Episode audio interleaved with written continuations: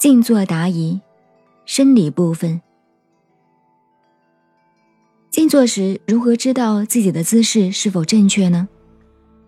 这要凭个人自己的感觉。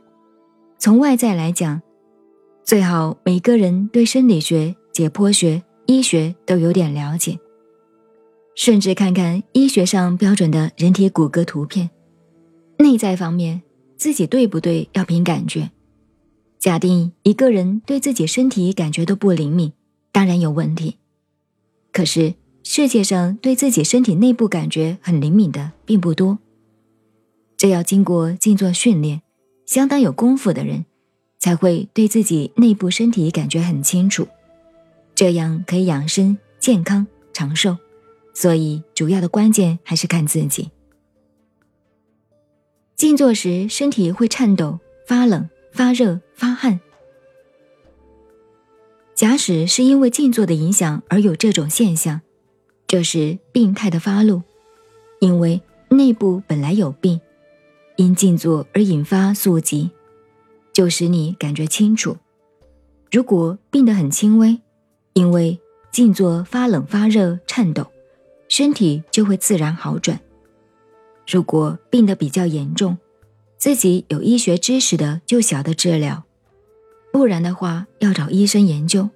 这是静坐的自然现象，不是静坐引起的毛病，这是好现象，自己就知道怎么样去保养治疗。静坐后体重增加或者减轻怎么办呢？不要太注重体重的变化，体重是受情绪、心理、生理、气候和饮食的影响。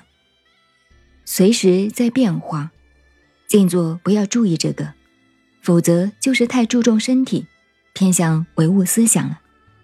静坐是养心。静坐后精神奕奕，晚上睡不着怎么办？静坐做得好，本来可以断除睡眠，不要太重视这个问题。昼起夜眠和一天三餐一样，都是习惯问题所养成。不一定非要如此不可。学佛的人视失眠为魔障，是盖禅。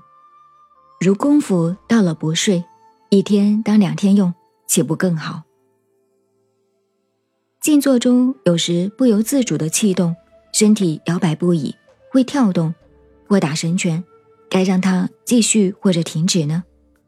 那要看情形，可以分为两部分，一个是知觉。就是思想，一个是感觉，气动带来的现象属于感觉状态。身体里的气机发动，可以说是好现象，也可以说不是好现象。身体里哪里有障碍，气血流通时，它就自然反应发生这种现象。至于要让它发展或者是抑制它，就要靠智慧来判断了。有的人头脑很清醒，很正常，为了他的身体，可以让他继续，鼓励他动，等于是最好的内在运动，使他身体恢复健康。如果是精神有问题，或是思想倾向神秘性的，最好立刻制止，不然演变下去变成鸡同跳神的人，再加上神秘思想，就变成病态，不应该如此。任何一件事的好坏，都看人的运用。为什么静坐后反而感觉腰酸背痛、脚麻，觉得浑身是病，而且很容易受风寒感冒呢？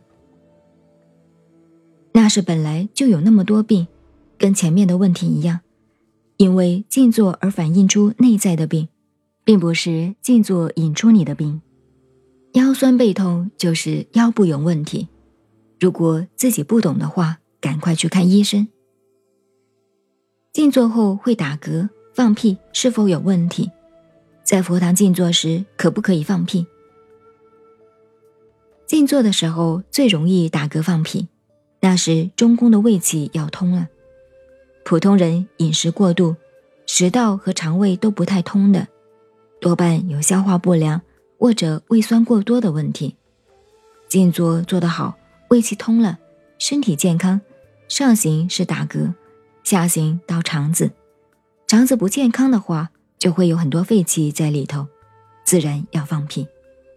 道家有许多观念，认为放屁是元气漏了，不管哪一种屁，拼命夹在肛门不让屁漏出来，这是很危险的。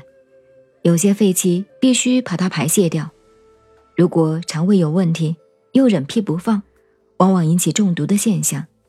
可是对完全辟谷的人而言，不吃东西，肠胃清了，功夫到某一极点的时候，有一种屁是很难得的，不能放，放了就会有漏精的现象。究竟哪种屁是元气，哪种屁是精气，哪种屁是废气，要靠自己的智慧去体会。最好有废气就把它排掉。至于在佛堂打嗝放屁，那是自然的生理现象，没有什么不敬的问题。所谓不恭敬，是故意造成的。如果是生理自然的反应，佛难道不慈悲吗？一个病人到佛堂，说这个病人很臭，应该赶出去，或者让他忍屁而死，那还叫做大慈大悲的佛吗？